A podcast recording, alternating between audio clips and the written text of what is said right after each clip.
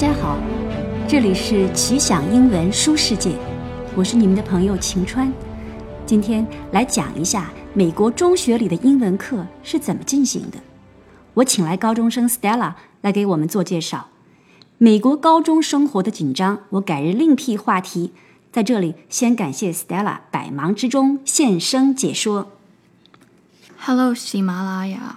I am Stella. I will be explaining what English class is like from elementary school to high school. 那么你先给我们一个简单介绍，a simple introduction。 English class is primarily taught through reading various books. The English teacher provides a book list that he or she picked of four to six books for the whole school year. This is our reading material. We need to write essays based on the books we read.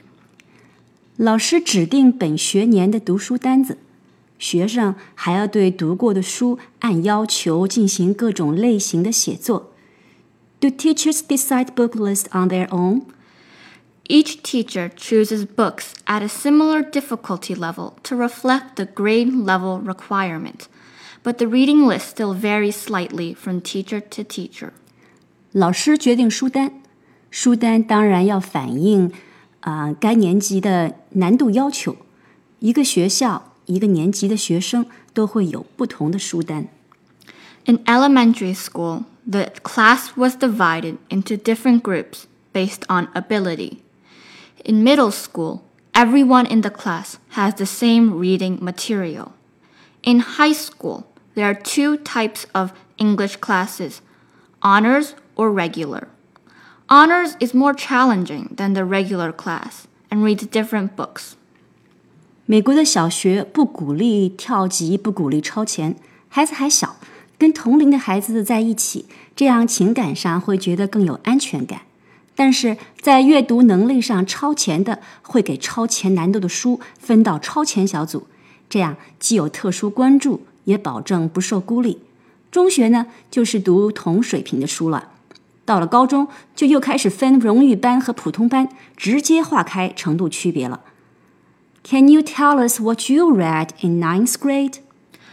We read 1984 by George Orwell, Extremely Loud and Incredibly Close by Jonathan Safran Foer, Caesar by Shakespeare, Of Mice and Men by John Steinbeck, and The Illustrated Man by Ray Bradbury.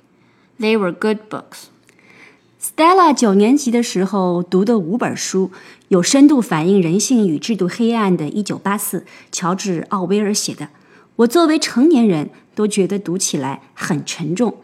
颇具挑战性的经典《人鼠之间》，还有莎士比亚的古英语《开撒》。莎士比亚是经典中的经典，每一个在文学上有追求的都应该读上几篇。Do you need to finish the book from beginning to the end? It depends.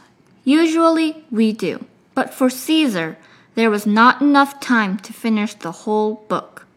The Illustrated Man contains many short stories, and we didn't read every short story.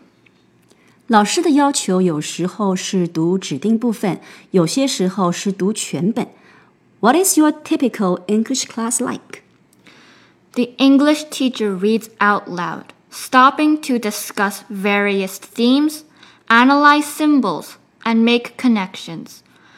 We write paragraphs reflecting on a certain passage, and we also write essays after being given a question about a central idea from the book. 老师会朗读重点部分，分析讨论，理解书里的象征意义以及作者背景、作品前后的一些联系。 除了读小说、文学性质的书，你们还读别的书吗？We mostly read fictional books. In high school, most of our books are classics or cover serious topics. We occasionally read poems or articles. Fiction 就是虚构类，高中生主要读经典、严肃的书，偶尔读诗或者其他文章。啊、除了 fiction 以外，还有 non-fiction，这是另外一个 category。你比如说是像自传呐、科学读物啊，这些都属于 non-fiction 的范畴。Is there any test？考试的评分系统是怎样的 There are tests. Our essays are graded as tests. We also get reading quizzes to make sure we are up to date on the book. We had one grammar test last year. We also have a midterm and a final, which are essays that require you to connect an article to a book we read in class. 考试基本以写作为准，平时有些随堂小测验，也是为了督促大家的阅读进度，看看该读的都读了没有。文法倒是不大考。Thank you, Stella, for sharing。听完这些，大家对美国的阅读学校教育是不是有了一些概念？ 大量的严肃阅读和深度的写作，看来是美国英文教育的重点。下次见。